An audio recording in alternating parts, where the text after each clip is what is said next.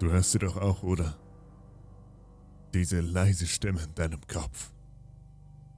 Mensch, halt jetzt deine Klappe, Idiot, sagt sie manchmal, aber nach außen hin lächelst du und nickst. Hörst zu, was der Gegenüber dir erzählt. Aber die Stimme in deinem Kopf, sie stöhnt genervt. Du unterhältst dich mit ihr, denkst, du führst Selbstgespräche. Ihre Stimme, nur ein Flüstern in deinen Gedanken. Man nimmt sie gar nicht richtig wahr. Bist du dir sicher, dass du das bist? Bist du dir sicher, dass du Selbstgespräche führst?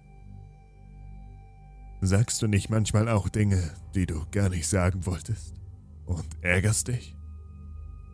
Über wen ärgerst du dich denn? Wer hat dir jenes zugeflüstert? Bist du dir sicher, dass du das warst? Diese Stimme Sie begleitet uns ein Leben lang. Dein engster Freund, dem du alles sagen kannst.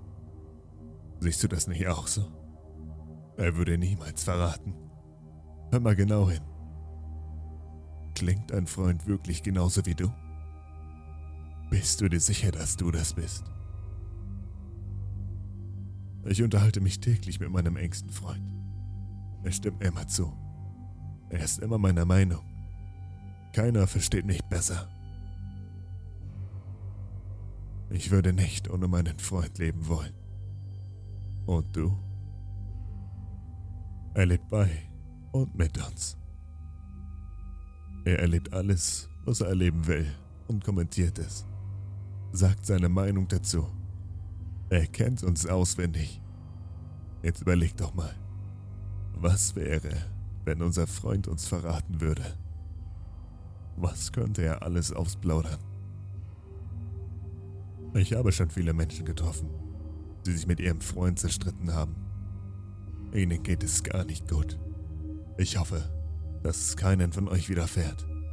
Denn wenn unser Freund krank ist, steckt er uns an. Auch jetzt ist dein Freund bei dir, oder? Er liest dir diesen Text gerade vor?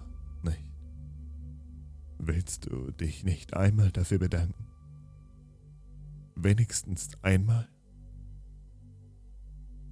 Kannst du mich nicht einmal wahrnehmen? Nicht einmal?